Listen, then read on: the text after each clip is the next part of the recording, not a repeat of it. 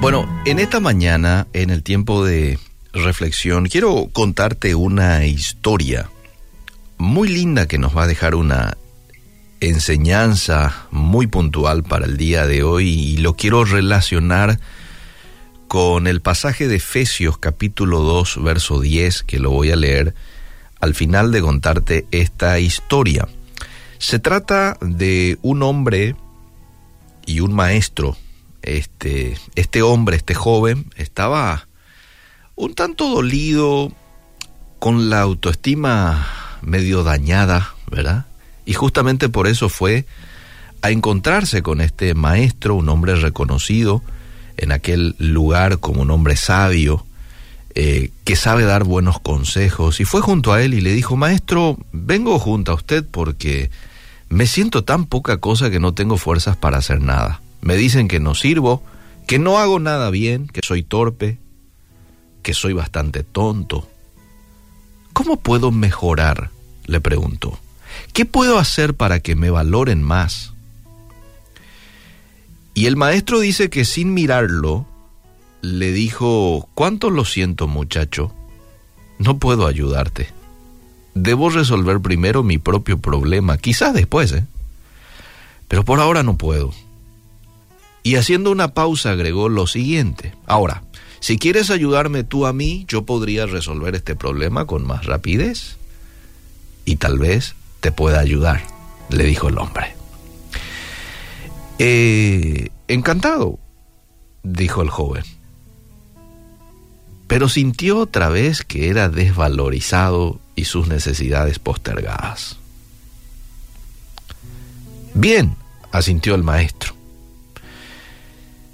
Entonces, este hombre sabio se quita un anillo que llevaba en el, dedo pequeño y le dio al muchacho y le dijo lo siguiente, joven, toma el caballo que está allá afuera y cabalga hasta el mercado. Debo vender este anillo porque tengo que pagar una deuda. Ahora, es necesario que obtengas por él la mayor suma posible no aceptes menos de una moneda de oro. No lo aceptes. Ve y regresa con esa moneda lo más rápido que puedas. Entonces el joven tomó el anillo, cabalgó y fue hasta el mercado. Y llegó y, empezó a ofrecer el anillo a los mercaderes. Entonces dice que estos lo miraban con algún interés pero el interés desaparecía cuando el joven les decía cuánto era lo que pretendía por el anillo, una moneda de oro. Entonces dice que cuando este joven mencionaba la moneda de oro, algunos se reían, otros le daban vuelta la cara, pero solo un viejito fue tan amable como para tomarse la molestia de explicarle a este joven que una moneda de oro era muy valiosa para entregarla a cambio de un anillo. Era como que este viejito le decía al joven, chico, no te hagas ilusiones. Una moneda, eh, una moneda de oro es mucho para este producto. En afán de ayudar, alguien le ofreció una moneda de plata y le dijo, te puedo dar algo de cobre también pero una moneda de oro. Pero el joven tenía una instrucción muy clara del maestro, no aceptar menos de una moneda de oro. Así que rechazaba las ofertas. Después de ofrecer su joya a toda persona que se cruzaba en el mercado, más de 100 personas, abatido por su fracaso, dice que volvió a montar su caballo y regresó junto al maestro. Cuánto hubiera deseado el joven tener él mismo esa moneda de oro, ¿verdad? Podría entonces habérsela entregado él mismo al maestro para liberarlo de su preocupación y recibir entonces su consejo y su ayuda. Así que va de vuelta junto al maestro y le dice, maestro, lo siento, no puedo conseguir lo que me pediste. Quizás pudiera conseguir dos o tres monedas de plata, Pero no creo que yo pueda engañar a nadie respecto del verdadero valor del anillo, le dijo el joven al maestro. Qué importante es lo que dijiste, joven amigo, contestó el sonriente maestro ya para entonces. ¿eh?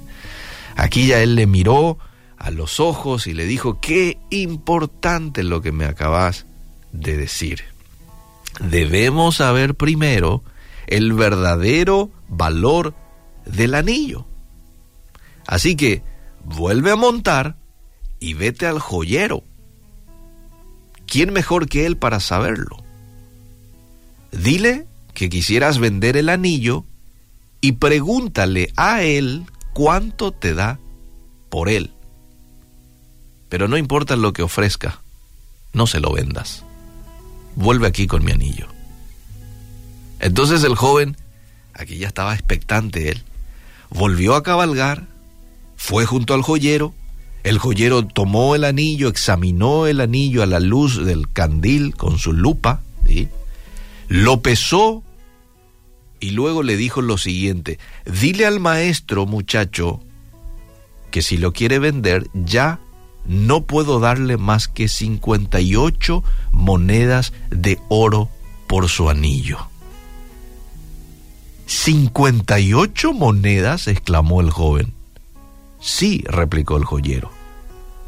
Yo sé que con tiempo podríamos obtener por él cerca de 70 monedas, pero no sé si la venta es urgente. Yo podría darle ahora 58 monedas. El joven ni se despidió del joyero. Fue corriendo, emocionado, a la casa del maestro a contarle lo sucedido. Siéntate, dijo el maestro después de escucharlo. Joven, tú eres como este anillo.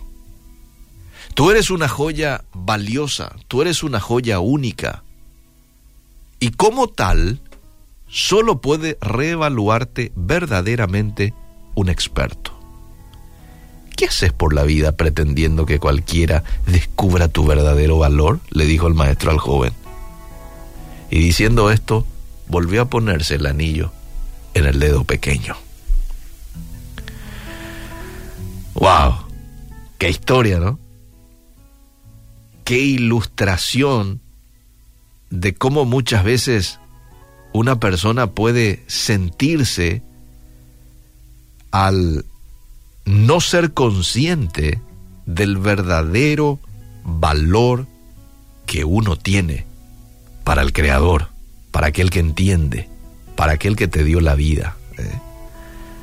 Aunque para alguna persona ignorante que no conozca ese valor, seas poca cosa, para Dios eres de gran valor. Y todos somos como esta joya.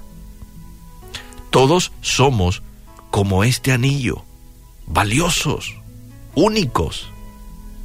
Y debemos estar seguros que para el experto por excelencia, somos de un valor incalculable.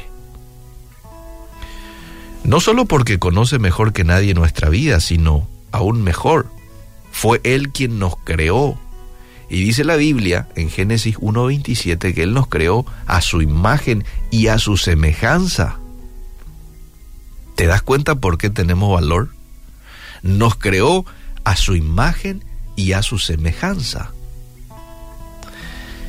Y quiero leerte ahora lo que dice Efesios capítulo 2, verso 10. Dice, porque somos hechura suya.